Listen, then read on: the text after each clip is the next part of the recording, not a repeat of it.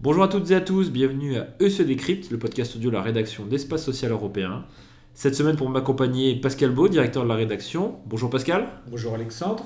Pascal, période de vacances scolaires oblige, l'actualité est un peu moins dense que d'habitude, mais quand même, quand même, on est à, peu près deux mois bientôt de l'élection européenne et la tête de liste de la République en marche se dessine un petit peu. Et a priori, ça devrait être Agnès Buzyn. Pascal, un, info, un tox? Bah, euh, Restons prudents, c'est le président de la République qui décide. Je crois dire que le tête de liste, Alexandre, oui. on le dit en plaisantant, mais enfin le tête de liste de la République en marche pour les élections européennes, c'est le président de la République.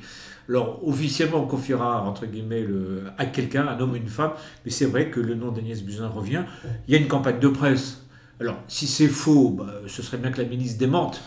Euh, et si c'est vrai, bon, ben, on, verra, on attendra le 30 mars. Je crois que c'était à ce moment-là que le parti majoritaire de la, du président de la République devrait annoncer les choses. Oui, après la séquence du débat national, a priori. C'est cela.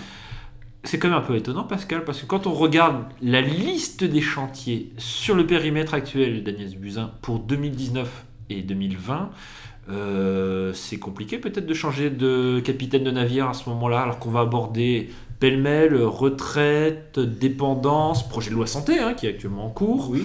euh, et d'autres sujets. Ben, on est un peu étonné quand même, parce que c'est, euh, Agnès Buzyn euh, n'a pas de quoi s'ennuyer. Non, Hein, c'est un énorme ministère. Enfin, il faut peut-être rappeler que les dépenses de protection sociale et de santé, c'est un gros tiers de la richesse nationale. Donc c'est un des plus gros ministères au sein du gouvernement. Et vous avez raison de dire, la ministre, a, tout est en chantier. Même santé 2022, indépendamment du projet de loi, il y a des, quand même des chantiers, on l'a, déjà écrit.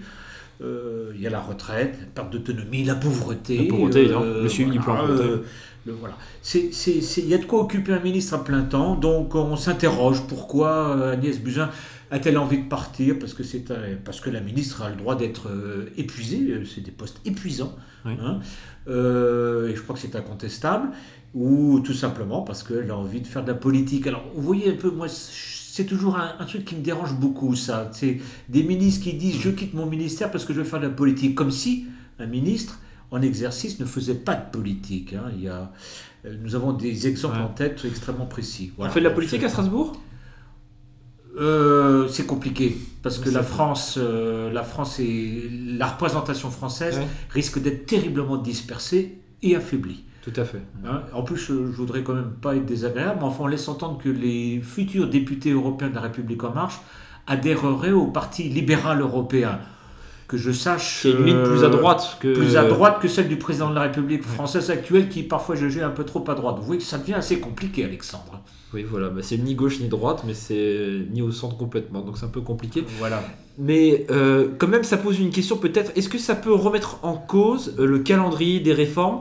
Parce que, mine de rien, ce sont des sujets aussi extrêmement sensibles d'un point de vue politique. Là, pour le coup, c'est vraiment de la politique quand on parle des retraites, Eh oui. notamment. Euh, qu'on sera le 30 mars, euh, 15 jours après le débat national. Des élections européennes qui peuvent s'annoncer compliquées pour la majorité sortante.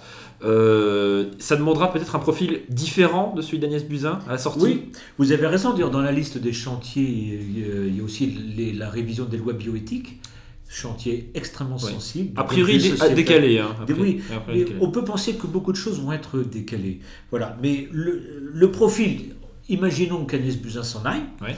Euh, quel profil finalement euh, Quel profil, soit au singulier, soit au pluriel Euh, Rien n'interdit au président de la République et au Premier ministre de, de casser le ministère avec un ministère de la Santé et un ministère des Affaires sociales.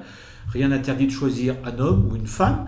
Rien n'interdit non plus d'avoir des secrétaires d'État un peu plus nombreux qu'ils ne le sont actuellement. Il y en a déjà deux. Hein, Il y en a déjà deux, avec des, affaires- des missions pas très claires, honnêtement, qui se chevauchent d'un certain point de vue.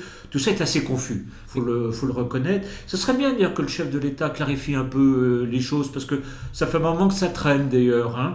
Moi je trouve en tout cas, Ouais. puis l'affaire des Gilets jaunes exprime quand même pas mal sur le territoire d'Agnès Buzyn un certain nombre de choses. Ouais. La CSG, euh, l'accès aux services publics, les hôpitaux, la médecine de ville, la démographie, les déserts médicaux, etc. etc. Beaucoup de sujets sur lesquels on peut souhaiter peut-être les uns et les autres euh, d'avoir des hommes ou des femmes expérimentés. Donc, au jeu des pronostics, ce serait plutôt quoi? Un technicien, entre guillemets, de ces dossiers-là ou un, un politique? Et on peut envisager peut-être un très haut fonctionnaire qui a un passé, un passé politique, militant assez fort, qui connaissent bien le fonctionnement de la présidence de la République, le gouvernement, qui connaît aussi le terrain et qui connaît bien aussi la société civile et le fonctionnement de la protection sociale. Enfin, Voilà. bon, peut-être que chacun d'entre nous euh, reconnaîtra un nom ou plusieurs noms. Voilà. Voilà, on verra bien. Attaché à la sécu, a priori. Oh, mais on est tous attachés à la sécurité sociale, Voilà. Alexandre. D'accord. Merci Pascal, merci à toutes et à tous de nous avoir écoutés. On se retrouve euh, très prochainement pour un nouveau numéro de SE Décrypte. À très bientôt. Au revoir.